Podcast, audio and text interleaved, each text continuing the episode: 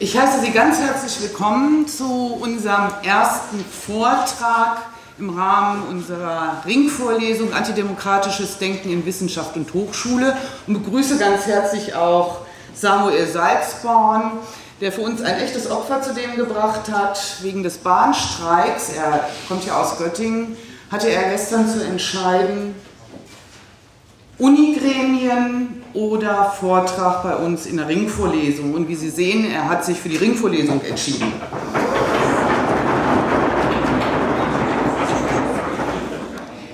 Mit ihm starten wir in den ersten thematischen Block, wo es mehr um die theoretischen Grundlagen dessen geht, was wir dann ab übernächster Sitzung dann an konkreten Beispielen diskutieren werden.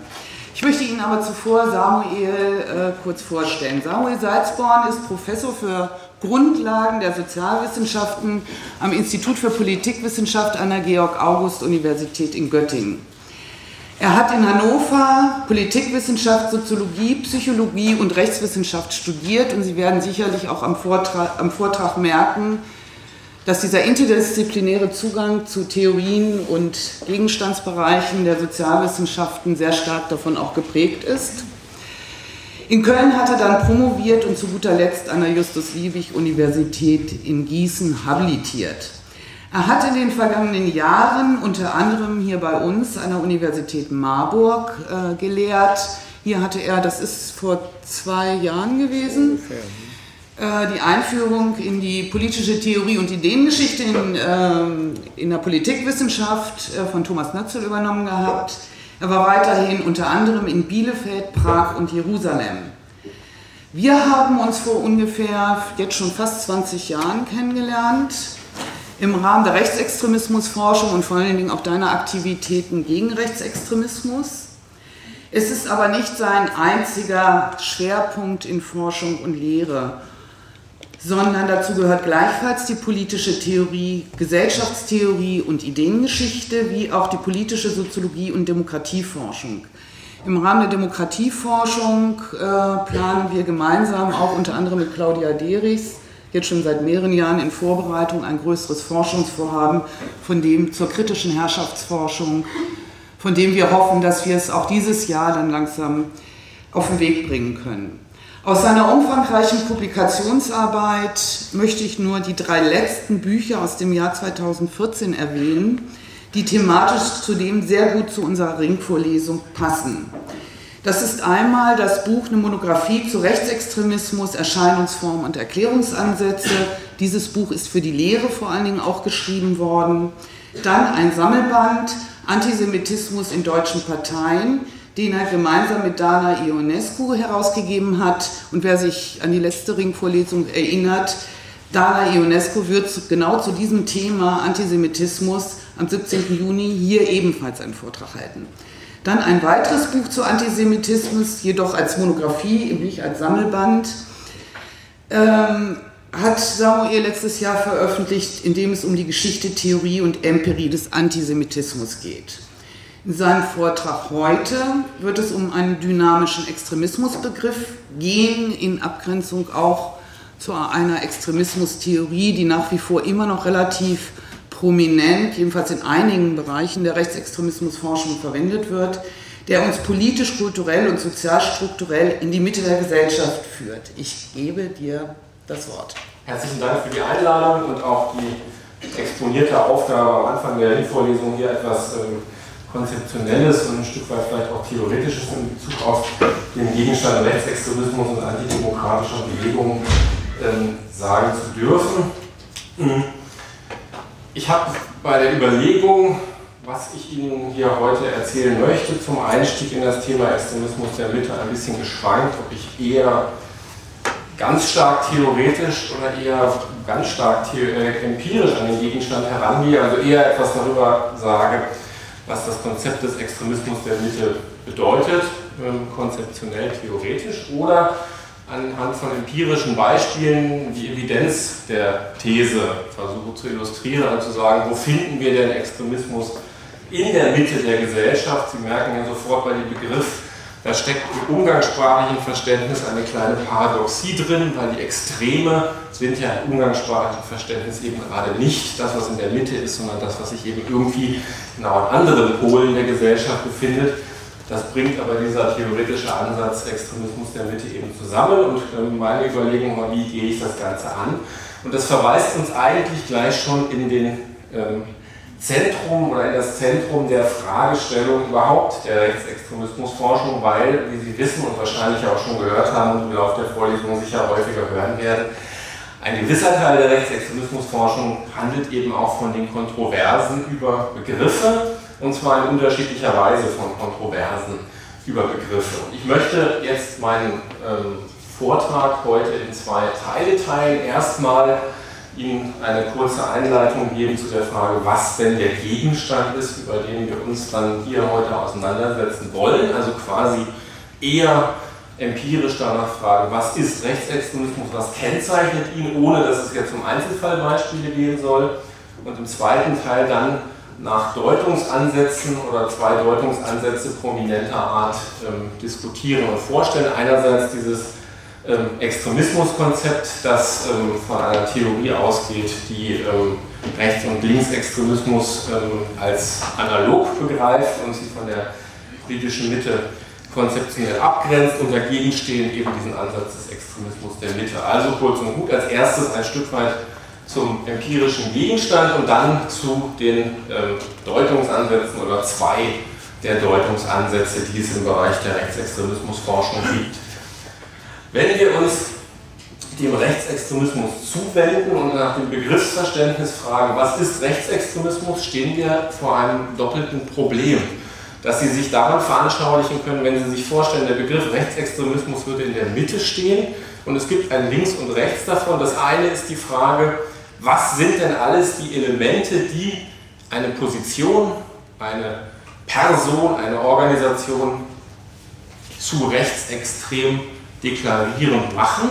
Also welche Elemente gehören denn dazu, damit wir sagen können, etwas ist rechtsextrem, eine Äußerung oder äh, eine Organisation. Und auf der anderen Seite, wenn wir jetzt quasi überlegt haben, was sind diese Elemente, wie benennen wir die denn dann summieren? Weil der Begriff der Rechts, des Rechtsextremismus ist natürlich nur eine Variante vom Phänomen zu sprechen. Viele von Ihnen kennen auch andere, wie beispielsweise den Begriff des Rechtsradikalismus, den Begriff des Faschismus oder Neofaschismus der ja auch gerade in Marburg eine relativ wichtige Tradition in der politikwissenschaftlichen Forschung immer hatte, oder auch den Begriff des Neonazismus, also Neonationalsozialismus, oder ganz quasi ubiquitär und inflationär in jüngster Zeit verwandt auch der Begriff des Rechtspopulismus. Also wir haben quasi ein, wahrscheinlich zu klein, ist auch egal, ähm, diese Folie, wir haben im Prinzip ein Phänomen, bei dem wir uns die Frage stellen, auf der einen Seite, was ist das Erklärende und was ist das zu Erklärende? Also sprich, was sind Einstellungen und Verhaltensmuster, die wir als rechtsextrem klassifizieren was gehört dazu? Also bestimmte Elemente eines Weltbildes wie zum Beispiel Rassismus oder Antisemitismus, Militarismus, Elitismus, Sexismus und so weiter, da komme ich gleich nochmal drauf. Und ein bestimmtes Verhalten, ja, also in dem Rechtsextremismus sich äußert, sei es durch Protestaktionen, durch Wahl, ähm, ähm, Beteiligung und die Wahlentscheidung für rechtsextreme Parteien, sei es durch Gewalttaten und äh, Übergriffe, sei es durch Terrorismus. Und auf der anderen Seite haben wir quasi das Phänomen, wie beschreiben wir das denn? Nennen wir das Rechtsextremismus oder nennen wir es Rechtsradikalismus, Neofaschismus und so weiter? Und beides sind Elemente, die in der Rechtsextremismusforschung ähm, diskutiert werden und die auch durchaus umstritten sind. Ich komme auf ähm, den erstgenannten Teil nach Weltbild und ähm, Verhalten nochmal intensiver zurück. Ich möchte jetzt am, am Anfang vor allen Dingen nochmal was zu dem Begriff des Rechtsextremismus und Alternativen sagen. In der Geschichte der Bundesrepublik sind die Begriffe oder ist der Oberbegriff Rechtsextremismus nicht immer der hegemoniale gewesen. Gerade in der unmittelbaren Nachkriegszeit findet man auch naheliegend viel eher Begriffe, die jetzt auf die direkte Bezugnahme auf den Nationalsozialismus in Deutschland oder auf europäische Faschismen Bezug nehmen und die diese Bewegungen oder politischen Artikulationen, die uns interessieren, dann eben als neofaschistisch oder neonazistisch kennzeichnen.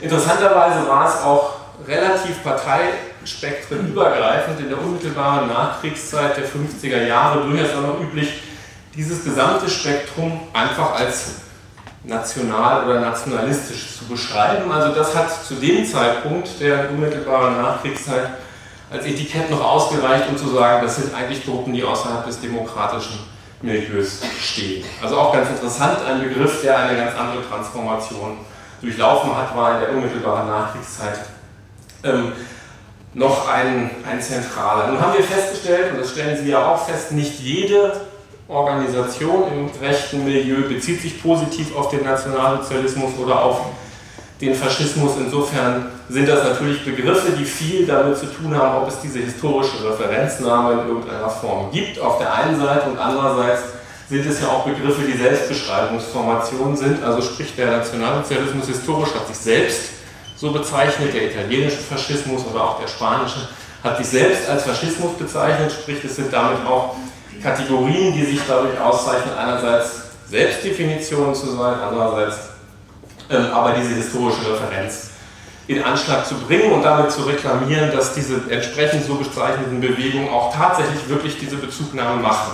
Nun wissen Sie alle, dass im rechten Milieu nicht zuletzt aus strategischen und auch strafrechtlichen Gründen zunehmend ähm, die Organisationen davon Abstand nehmen oder viele in diesem Milieu davon Abstand genommen haben, eine offene, positive Bezugnahme zu machen. Einerseits wirklich aus strategischen oder strafrechtlichen Gründen, andererseits eben schlicht und ergreifend auch, weil das Spektrum sehr heterogen ist und in unterschiedliche Bereiche zerfällt. Insofern stehen gegen diese oder konträr zu diesen Begriffen die Termini Rechtsradikalismus, Rechtsextremismus und Rechtspopulismus in jüngster Zeit, die aber auch was ganz Unterschiedliches aussagen, was Unterschiedliches bedeuten und ähm, auch noch in einer zusätzlichen Konkurrenz darum stehen, dass einige davon eher politische Begriffe sind, die im öffentlichen Raum Verwendung finden, andere, die auch zwischen Wissenschaft, Öffentlichkeit und ähm, Behörden, also sprich Verfassungsschutzbehörden, auch hin und her changieren in ihrer Bedeutung. Ganz kurz vielleicht noch dazu. Ursprünglich sprach man sogar auch beim, bei den Innenministerien und ähm, bei den Verfassungsschutzämtern vom Begriff des Rechtsradikalismus bis Anfang der 70er Jahre. Das hat man aufgegeben, weil man der Auffassung war, man müsse differenzieren zwischen einem Teil in der Gesellschaft, der zwar weit rechts des Konservatismus steht, aber irgendwie noch nicht verfassungsfeindlich ist, und dem Teil, der es dann doch ist.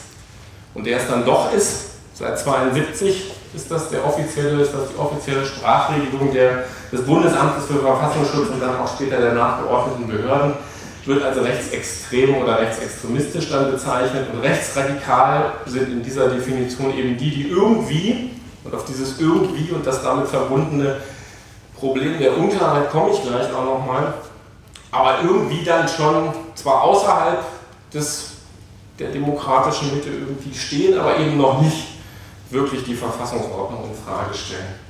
Ähm, Genau, vielleicht noch ein Satz zum Begriff Rechtspopulismus, da können wir, wenn Sie wollen, auch gerne später noch drauf kommen, den ich für relativ untauglich halte, ähm, überhaupt für den gesamten Gegenstand, weil ähm, er ausschließlich eine politische Strategie beschreibt. Irgendetwas ist populistisch, ja, mein Gott, die meiste Politik ist in irgendeiner Form auch populistisch und sich ein Stück weit davor drückt, ernsthafte analytische ähm, Kriterien anzulegen an politische Bewegungen und damit vieles meines Erachtens damit auch verharmlost eben als irgendwie populistisch zu verniedlichen.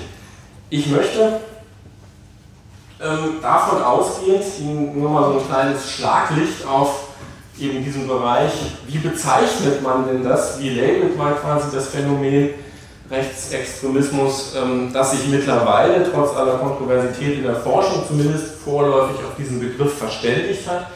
Ähm, davon ausgehend ähm, schauen, ähm, was sind denn jetzt quasi dann die einzelnen Elemente hier, die Rechtsextremismus kennzeichnen auf der empirischen Ebene, um dann danach zu fragen, was für Evidenzen haben bestimmte Erklärungsansätze und ihnen dann, das ist ja schon angekündigt, versprochen oder angedroht worden, den Extremismus der Mitte als einen Ansatz vorzustellen, den ich für ausgesprochen überzeugend halte, und zwar vor allen Dingen aus empirischen und nicht primär aus normativen Gründen. Wenn wir uns den Stand und Zustand der Rechtsextremismusforschung der Bundesrepublik anschauen, dann gibt es eine ganze Reihe von Kontroversität und Streitbarkeiten. Und es gibt vielleicht etwas, was man den Minimalkonsens nennen kann. Nämlich bei der Frage, was ist Rechtsextremismus? Dieser Minimalkonsens ähm, geht ursprünglich zurück auf eine Überlegung von Wilhelm Heidmeier Anfang der 90er Jahre und umfasst zwei Elemente. Eine Element ist, dass Rechtsextremismus eine Ideologie der Ungleichheit ist. Heidmeier hat den Begriff später noch mal ein bisschen abgewandelt. Ich glaube aber, dass er in seiner ursprünglichen Verwendung treffend ist und eine Ideologie der Gewaltakzeptanz. Das fast Wichtigste hierbei habe ich ihn nicht festgesetzt, nämlich das Und. Also nicht das eine ohne das andere, sondern beides gehört zusammen. Das ist relativ deutungsoffen, aber wichtig dabei ist einerseits, dass Rechtsextremismus, Rechtsextremismus in seinem Weltbild davon ausgeht, dass es eine wie auch immer begründete Ungleichheit von Menschen gibt. Das kann rassistisch begründet sein, das kann kulturalistisch begründet sein, das kann sexistisch begründet sein und so weiter. Aber klar ist, die Annahme ist der Anti-Universalismus und die Infragestellung der prinzipiellen grundsätzlichen Gleichheit von Menschen. Das basiert historisch auf einer Ablehnung der Aufklärung, auf einer Ablehnung der Folgen der Französischen Revolution. Wenn Sie es quasi auf die rechtliche Ebene bringen wollen, basiert es auf einer Ablehnung der allgemeinen Erklärung der Menschenrechte oder wesentlicher Elemente der Grundrechte des Grundgesetzes.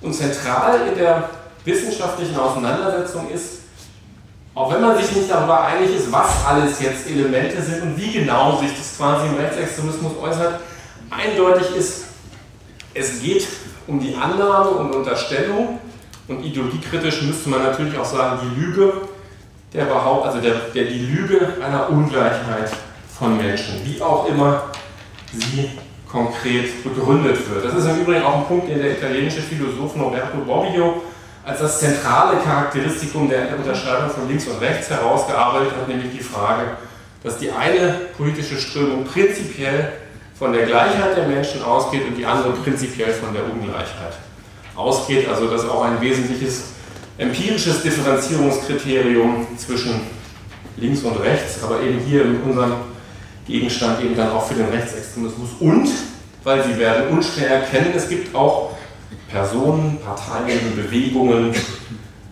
die von Ungleichheitsvorstellungen ausgehen, bei denen man aber nicht dazu neigen würde, von vornherein zu sagen, sie sind damit auf jeden Fall rechtsextrem.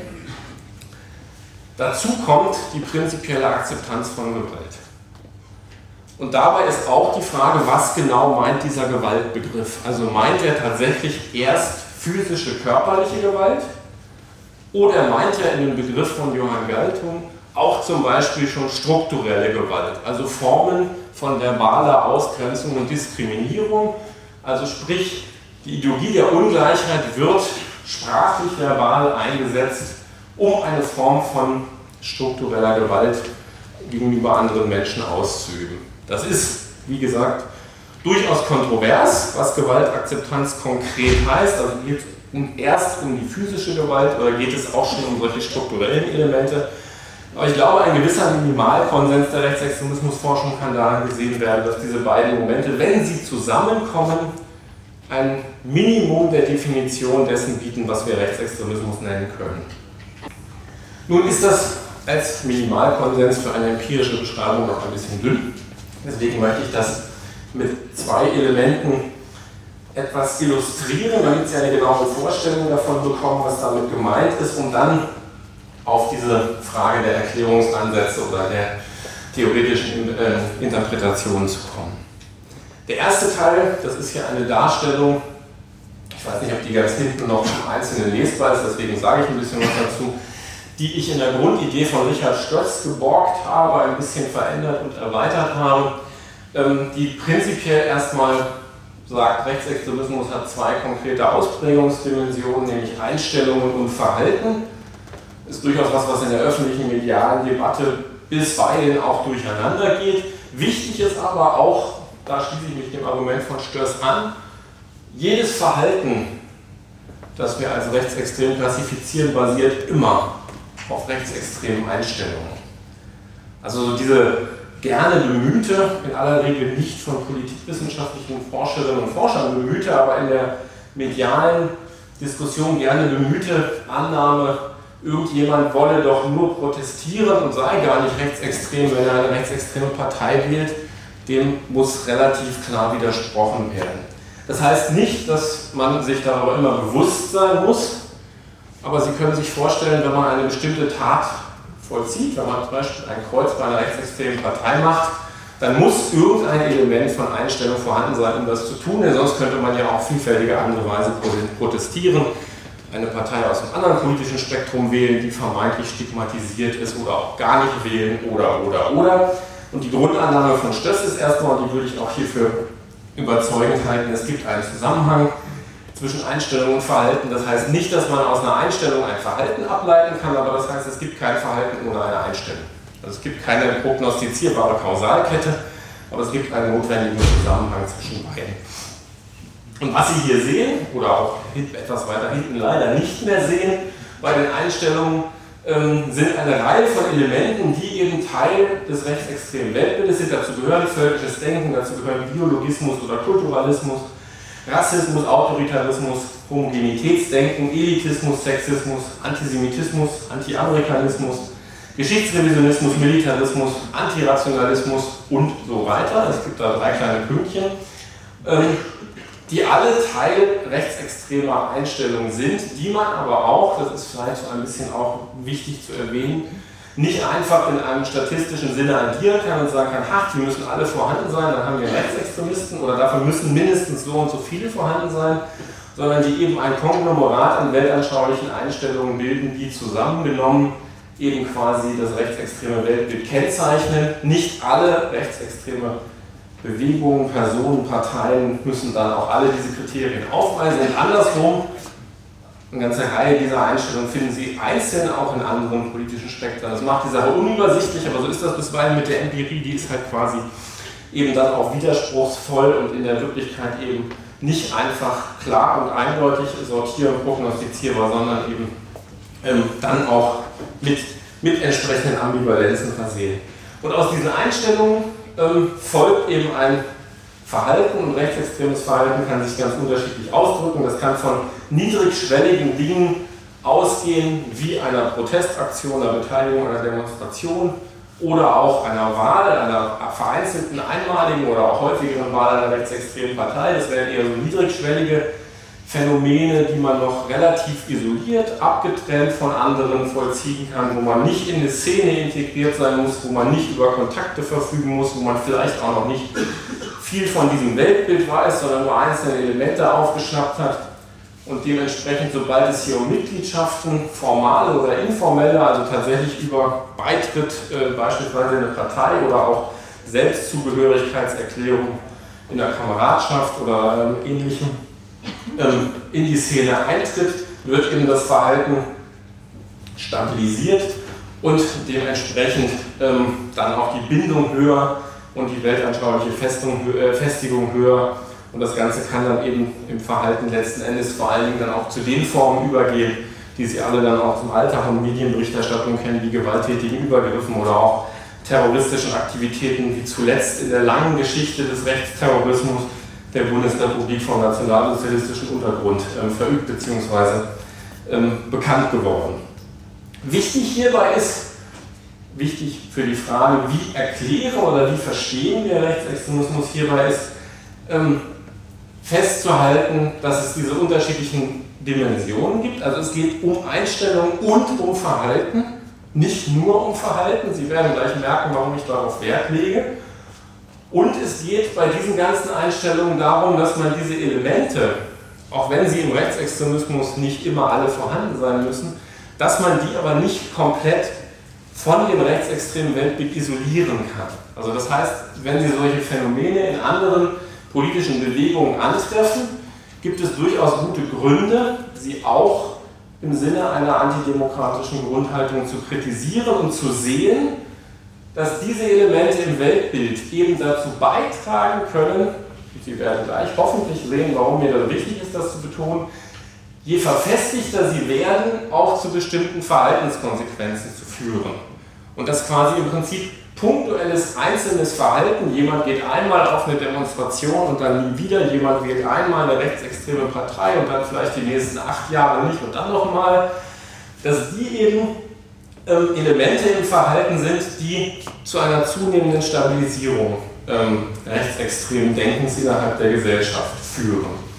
Ein letzter, wenn Sie so wollen, empirischer Punkt, bevor ich dann auf die Erklärungsansätze zu sprechen komme, mal kurz zwischenfragen, wie lange ich eigentlich reden soll. Das ist eine Vorlesung. Du hast erstmal anderthalb Stunden. Nein. Super. Aber ich lese gar nichts vor. Ähm, gut. Ähm, genau, noch eine Grafik, die sehen Sie hoffentlich zumindest, was die Kreise und Pfeile angeht, auch bis in die letzte Reihe. Eine Darstellung, die entwickelt ist nach Wolfgang Gessenharter. Von Gessenharter kommt die Idee, auf den Rechtsextremismus das sogenannte Modell der konzentrischen Kreise anzuwenden. Warum das Kreise heißt, sehen Sie schon an meinem Versuch der Visualisierung. Eben und konzentrisch ist das Ganze, weil es von einem mittleren Kreis ausgeht und der sich nach außen hin eben Kreise, die darum angeordnet sind, immer weiter vom Mittelpunkt entfernen. Was bedeutet das für den Rechtsextremismus? Das soll uns zeigen, es gibt unterschiedliche Formen der Intensität der Zugehörigkeit zu rechtsextremen Weltbildern und oder rechtsextremer Bewegung. Das ist vor allen Dingen ein Ansatz, der aus der Bewegungsforschung eigentlich ähm, primär adaptiert ist. Und in der Mitte stehen, wie Gessenharter das nennt, die sogenannten Bewegungseliten. Ja, wenn wir es ein bisschen anschaulicher machen wollen, können sich darunter sowas vorstellen wie Parteivorsitzende, Kameradschaftsführer, äh, äh, hohe Funktionäre in, in Parteien, ähm, Chefredakteure und verantwortliche Redakteure von Medienorganen, sowas. Ja? In der zweiten Reihe kommt nach Gessenharter kommen die sogenannten Basisaktivisten. Das sind die Leute, die man etwas salopp sagen könnte, die sind bei den Aktivitäten immer dabei. Ja, also die gehen bei den Demos immer mit, die sind quasi irgendwie bei Parteiversammlungen anwesend, die sind regelmäßige Leser von rechtsextremen Medien, vielleicht auch bisweilen Autoren in rechtsextremen Medien, die sind intensiv vernetzt über unterschiedliche ähm, öffentliche und vor allen Dingen auch nicht öffentliche Kanäle. Also es kann natürlich auch, ob nun analog oder digital, sagen wir völlig dahingestellt. Also die sind fest eingebunden in die Szene, haben aber keine unmittelbare Führungsfunktion. Dann gibt es hier einen dritten Kreis, ja, immer weiter von der Mitte weggehend, die sogenannten Unterstützer oder Unterstützerinnen. Also die punktuell in bestimmten Konstellationen und Situationen sich an den Aktivitäten der rechtsextremen Szene beteiligen. Und die werden nochmal eingerahmt von den sogenannten Sympathisanten oder Sympathisantinnen ähm, nach Gessenharter. Also die Sympathien für dieses Weltbild haben sich vielleicht, das habe ich jetzt glaube ich schon zum zweiten oder dritten Mal gesagt, mal an einer Demonstration beteiligen, mal eine rechtsextreme Partei wählen, mal vielleicht an einer öffentlichen Veranstaltung teilnehmen die quasi sich, um was Aktuelles zu sagen, an den Protesten gegen Flüchtlingsunterkünfte beteiligen, ohne dass sie jetzt in irgendeiner Organisation Mitglied sind, die bei den einschlägigen rassistischen Demonstrationen von Pegida mitmarschieren, können zum Teil auch einfach nur solche Sympathisanten sein und so weiter und so weiter. Dass das Ganze als Kreismodell angeordnet ist, hat seinen Sinn, weil Gessenharter sagt, je weiter wir in die Mitte kommen, desto größer wird die weltanschauliche Festigung. Also hier in der Mitte bei den Eliten finden Sie niemanden, mit dem Sie quasi noch im Sinne einer pluralen, deliberativen Diskussion irgendwas verhandeln könnten. Das Weltbild ist geschlossen, es gibt nichts zu diskutieren, alle Fragen werden kategorisch auf Basis von rechtsextremen Überzeugungen beantwortet, egal worüber Sie mit so jemandem reden würden. Das nimmt nach außen hin ab. Zugleich ist es in Bezug auf den Organisierungsgrad und die Gewaltbereitschaft so, dass die eben auch im innersten Bereich am größten ist. Um sich das auch mal plastisch vorzustellen, das sind dann Personen, die im Prinzip so gut wie keine oder keine Kontakte mehr außerhalb der rechtsextremen Szene haben. Deren gesamtes soziales Alltagsleben nur noch in diesem Bereich ähm, organisiert ist, die in zahlreichen Organisationen Mitglied sind. Wer von Ihnen sich mal die Mühe gemacht hat, in der Geschichte der Bundesrepublik die Namen und Neugründungen von rechtsextremen Organisationen nachzuvollziehen, wird wissen, dass es ein Riesenpanorama von Dutzenden, wenn nicht sogar Hunderten Organisationen ist, die immer wieder entstehen, die sich auflösen, umbenennen, neu formieren. Und in der Mitte stehen die Leute, die immer wieder dabei sind. Das sind so Namen, von denen die halt als Eliten äh, auftauchen und die eben über einen extrem hohen Organisierungsgrad verfügen und zugleich über eine extrem hohe Gewaltbereitschaft. Da sehen Sie dann ein bisschen hinein in das in das einschlägige Vorstrafenregister der ähm, Funktionäre der NPD zum Zeitpunkt des aktuellen Verbotsantrags. Das ist umfangreich, ähm, also quasi die Gewaltbereitschaft ist extrem hoch und nimmt nach außen immer weiter ab. Was wir hiervon für die Frage nach den Erklärungsansätzen empirisch mitnehmen sollten, ist, Rechtsextremismus findet sich nicht nur hier. Also nicht nur diese Bewegungseliten sind Teil des Rechtsextremismus, sondern wir haben es mit unterschiedlichen Intensitätsgraden der Zugehörigkeit zur rechtsextremen Szene zu tun.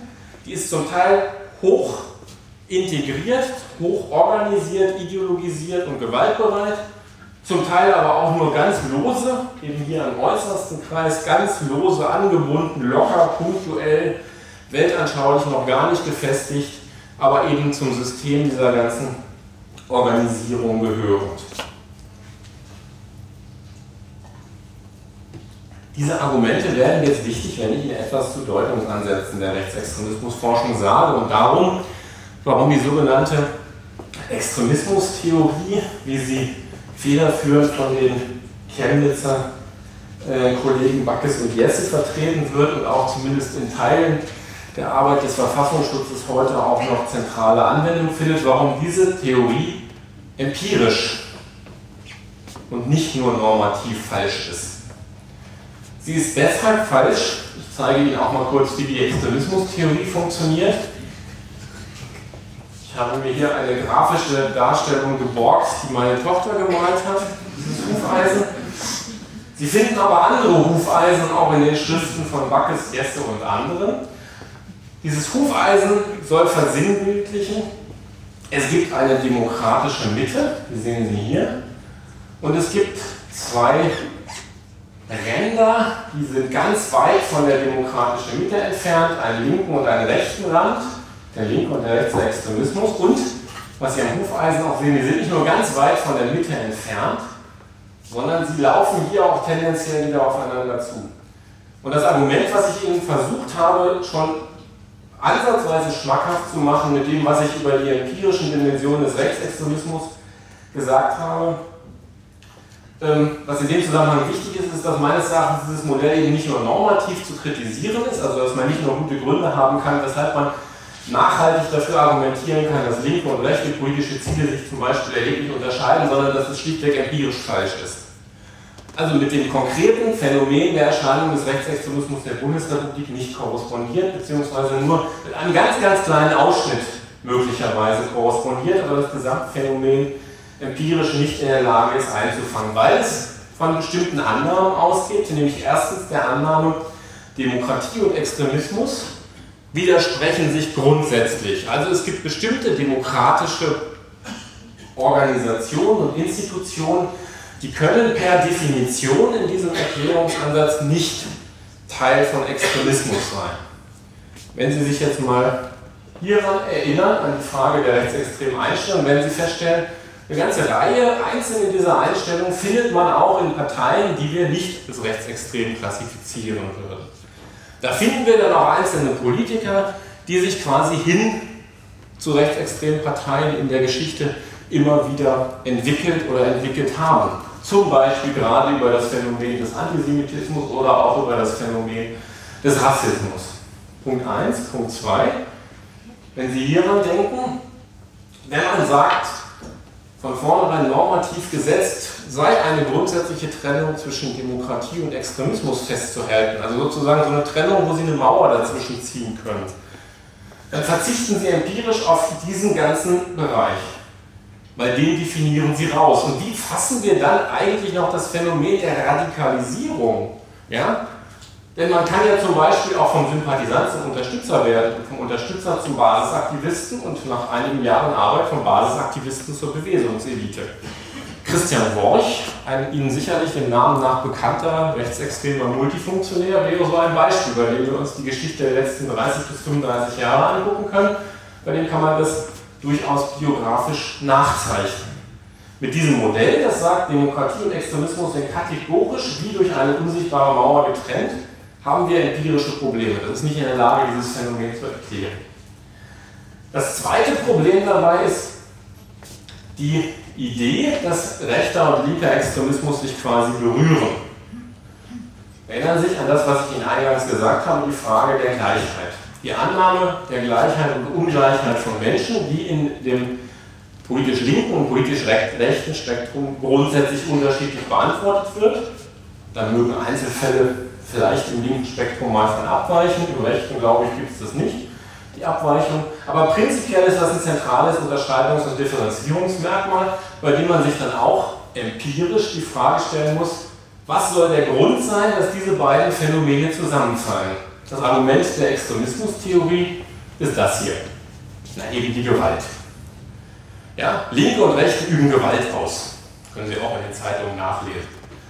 Das ist aber ein etwas dünnes Kriterium, wenn man quasi auf dieses Und hier Wert legt und nach wie vor betont, Rechtsextremismus ist eben die Ideologie der Ungleichheit und der Gewaltakzeptanz zum einen und zum anderen wissen Sie auch, es gibt reihenweise Formen von Gewalt, die überhaupt keine politische Dimension haben. Ja, also von schlichter strafrechtlicher Kriminalität, häuslicher Gewalt, was auch immer Sie sich ähm, in den Blick nehmen wollen. Das sind alles Formen von Gewalttätigkeit. Wenn wir quasi das dann plötzlich als Kriterium nehmen, lösen wir überhaupt den politischen, analytischen Rahmen auf und kommen quasi zu einem so nebulösen, pseudopädagogischen Reden über Gewalt. Das bringt, glaube ich, nicht wahnsinnig viel und verstellt den Blick für die eigentliche politische Dimension. Also zwei zentrale Einwände empirischer Art gegen diesen Ansatz. Die Trennung normativ von Demokratie und Extremismus ist überladen auf der einen Seite und andererseits die Gleichsetzung von rechts, äh, von rechts und links krankt auch letzten Endes an Mängeln in der Empirie. Weil eben davon ausgegangen wird, dass es sich hier um antithetische Begriffe handelt, Demokratie und Extremismus, um dichotome, also sich ausschließende Phänomene, ist es zwar ein Konzept, über das man sich vielleicht normativ unterhalten kann, das aber eben, wie gesagt, für die konkrete Auseinandersetzung und Analyse von Rechtsextremismus schlicht und ergreifend, weil die Empirie anders aussieht, relativ wenig taugt. Und insofern ähm, hier ein statischer Begriff auch noch angelegt wird, das vielleicht noch als drittes Argument. Das heißt, wenn wir uns, ähm, deshalb statischer Begriff, wenn wir uns den Zustand X eines politischen Systems ansehen, und dann festlegen, da gibt es eine demokratische Mitte und es gibt irgendwie was Rechtes und was Linkes, was davon möglicherweise abweicht. Also wir gehen mal diesen Schritt der Annahme mit. Was passiert denn dann, wenn das politische System sich ändert? Denken Sie in der Bundesrepublik beispielsweise an die Frage des Staatsangehörigkeitsrechts.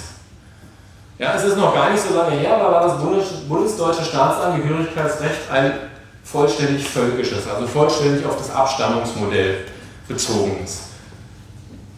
Mit dieser Grundlage hätte man aus dem Blickwinkel einer statischen Extremismustheorie von Frankreich aus betrachtet sagen müssen, ja, was ist dann die Bundesrepublik? Wie analysieren wir die Bundesrepublik? Gibt es dann da überhaupt eine demokratische Mitte? Nein, weil es sich quasi eben an einem statischen Begriff von Demokratie festmacht, der überhaupt nicht in der Lage ist, Transformation und Wandlung zu berücksichtigen und damit auch mit solchen zentralen Phänomenen, die ja aus der politischen Mitte kommen, solcher Veränderungen, solcher Innovation, in diesem Fall natürlich auch einer Veränderung zu deutlich mehr Liberalisierung, Aufklärung und Pluralismus hin, nicht mehr in der Lage wäre, den Gegenstand überhaupt einzufangen und zu begreifen und damit letzten Endes nicht nur empirisch fraglich ist, sondern letztlich auch analytisch hilflos. Dagegen steht ein Konzept, das interessanterweise älter ist eigentlich als diese Extremismustheorie. Der Extremismus der Mitte ist ein Konzept von Selma Martin Lipset, ursprünglich in einem, nee, genau in zwei Aufsätzen 1959 entwickelt und dann in seinem berühmten Buch Political Man 1960 nochmal erweitert und vertieft. Wie viele gute englischsprachige Forschung, den Aufsatz gibt es zwar auf Deutsch, aber im Prinzip ist es quasi dadurch, dass es eigentlich eine englische, ein englisches ähm, eine englische Diskussion ist dann auch relativ äh, lange in der, in der deutschsprachigen Forschung, genau genommen bis Mitte der 90er Jahre, eigentlich versackt und versandet und dann, ich glaube, 94, vor allen Dingen infolge der zahlreichen Anschläge auch da auf Flüchtlingsunterkünfte, ähm, dann nochmal analytisch äh, ähm, in den Mittelpunkt gerückt geworden. Wo, äh, ähm, worum geht es bei dieser ähm, Überlegung Extremismus der Mitte und warum bin ich der Auffassung, dass sie vor allen Dingen auch empirisch überzeugender ist, wenn wir uns mit Rechtsextremismus befassen. Ich glaube, das erste und zentrale Argument für das Konzept des Extremismus der Mitte ist, ist die ganz banale und triviale Erkenntnis, dass Gesellschaften und politische Systeme eine Geschichte haben und sich verändern. Also das heißt, dass wir nicht, wie das bisweilen die Naturwissenschaften können, Laborbedingungen herstellen können, die über einen langen oder immer vorhergehenden Zeitraum identisch sind, sondern dass es Veränderungen gibt, dass Menschen sich verändern, das sehen und wissen sie alle, wenn sie an ihre eigenen Biografien denken und mal 10, 15 Jahre vielleicht zurückdenken. Da hat sich wahrscheinlich bei allen von ihnen irgendwas verändert, auch an ihren Einstellungen, an ihren Haltungen zur Welt. Vielleicht sieht das in 10, 15 Jahren nochmal anders aus. Das Stichwort von der Frage Staats des Staatsangehörigkeitsrechts der Bundesrepublik liegt es auch ganz nachhaltig für die Bundesrepublik und das politische System der Bundesrepublik nahe, dass es erhebliche Veränderungs- und Transformationsprozesse gibt. Wenn Sie an ein ganz großes Beispiel denken, das mit unserem Thema überhaupt nichts zu tun hat, den Ausstieg aus der Kernenergienutzung haben wir ein Feld, bei dem wir sehen, da hat sich im Laufe der letzten 50 Jahre ganz erheblich etwas in der Grundhaltung der Gesellschaft verändert. Also sprich, Gesellschaften sind dynamisch, sie sind eben nicht unter Laborbedingungen zu beobachten. Politische Systeme verändern sich genauso mit ihnen, allein schon anhand von Mehrheits- und Minderheitskonstellationen in, äh, in, äh, Bundes, im Bundestag oder auch in den Landtagen, aber in den entsprechenden Parlamenten. Und dementsprechend haben wir quasi ein Phänomen vorzufinden, in dem es Veränderungsprozesse gibt. Wenn Sie nochmal zurückdenken, hier ja, an dieses Modell von Gessenharter mit den konzentrischen Kreisen, auch hier kann es Veränderungsprozesse geben. Also das ist erstmal der erste wichtige Ausgangspunkt dieser Annahme. Zugleich hat jedes politische System aber auch bestimmte politische Traditionen, eine bestimmte prägende politische Kultur, die dann durchaus auch Unterschiede zu anderen Gesellschaften und ähm, politischen Systemen ausmacht.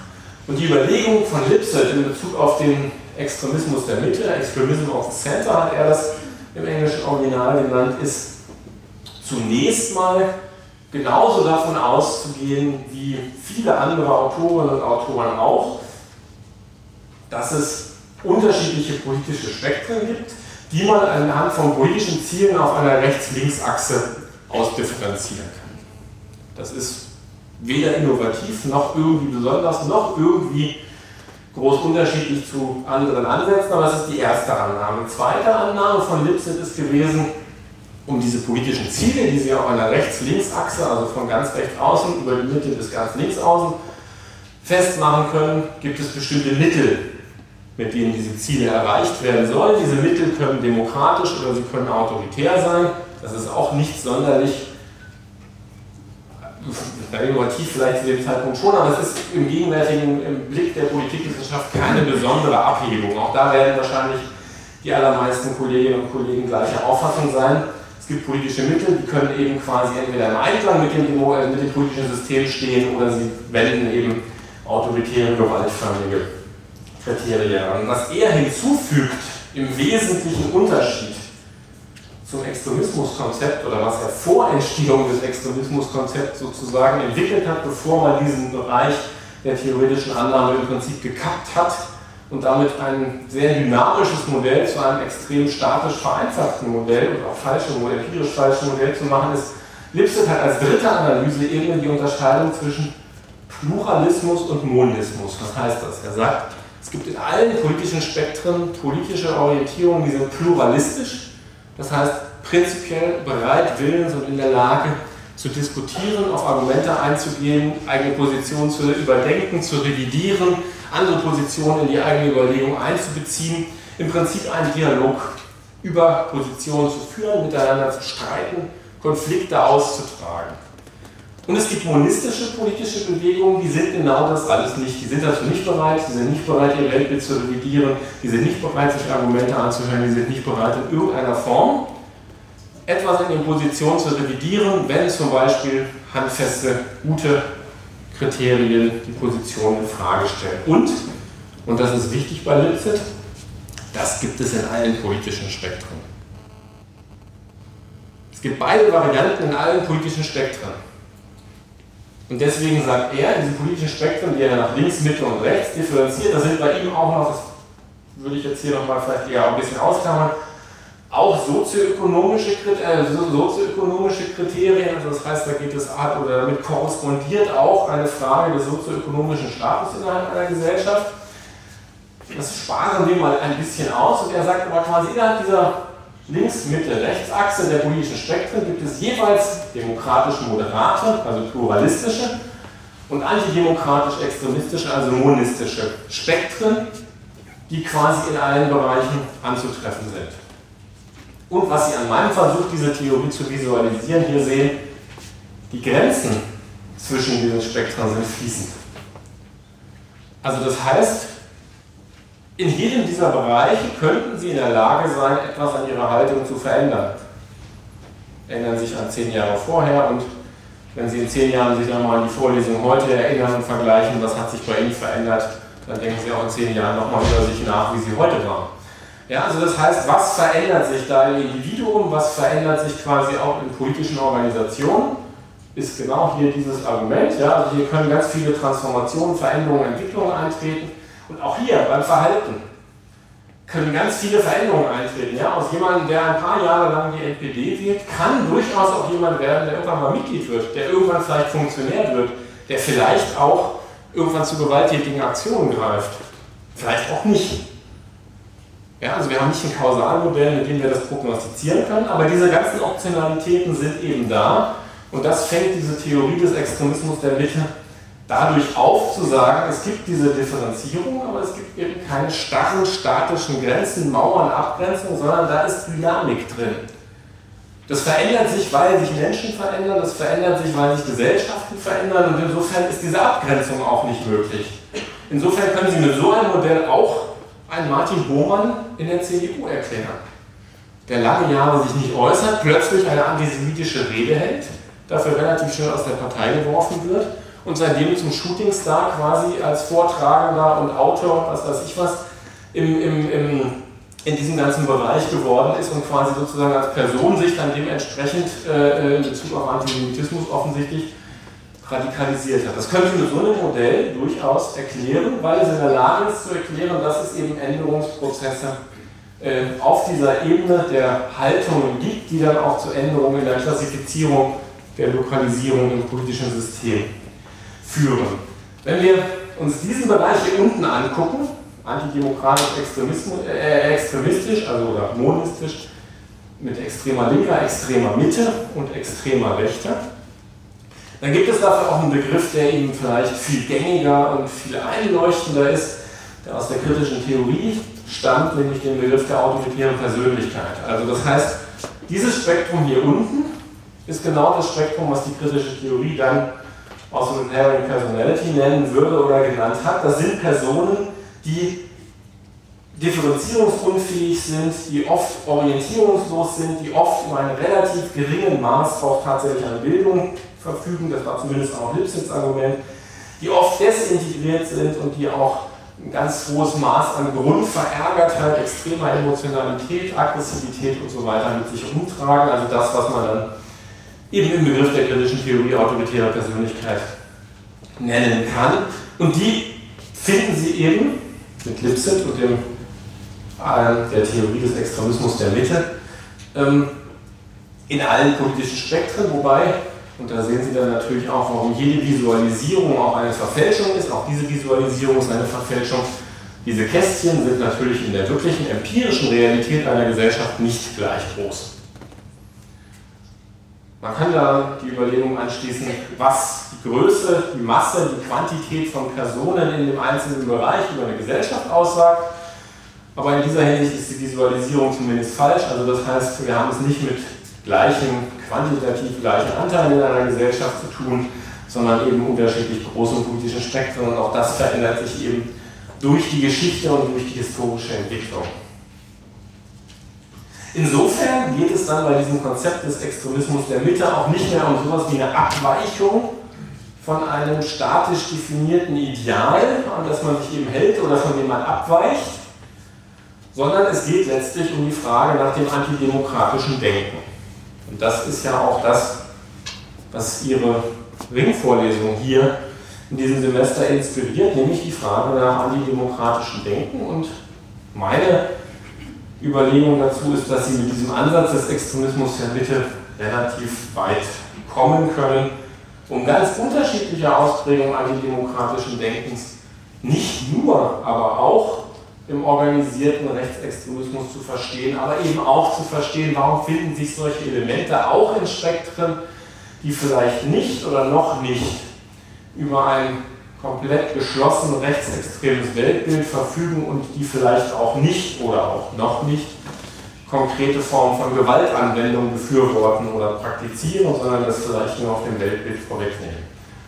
Und wenn Sie jetzt nicht alles von dem, was ich Ihnen hier an Visualisierungsversuchen angeboten habe, erkennen konnten und das aber gerne noch nachholen wollen, dann können Sie das hier alles nochmal nachblättern, denn da finden sich die Grafiken und auch noch so allerlei weiteres, eine Reihe von Literaturhinweisen und so weiter und so weiter. Und Ursula Bösel hat es schon gesagt, ein Buch, das auch tatsächlich extra für die Lehre bzw.